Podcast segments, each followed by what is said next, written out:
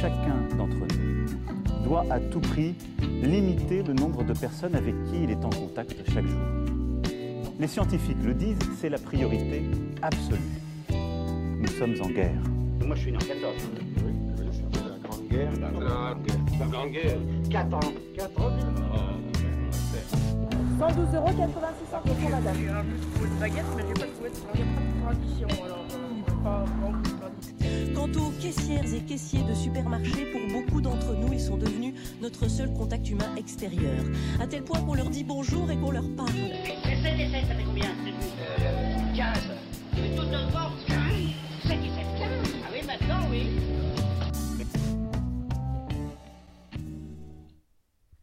Épisode 3.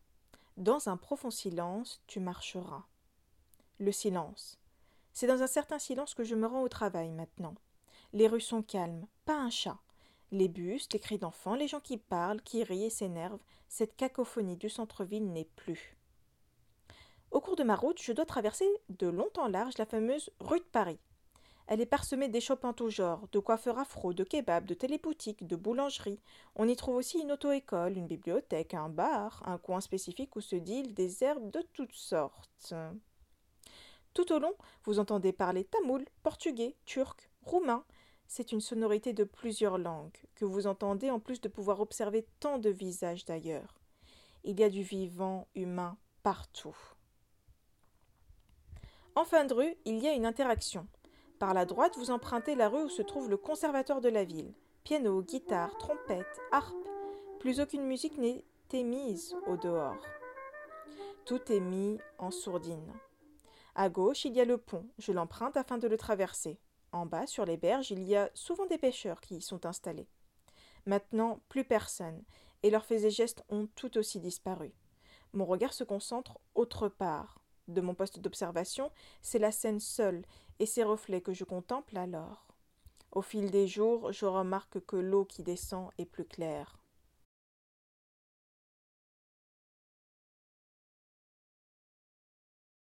Après le pont vient la nationale. Je dois en longer une petite partie.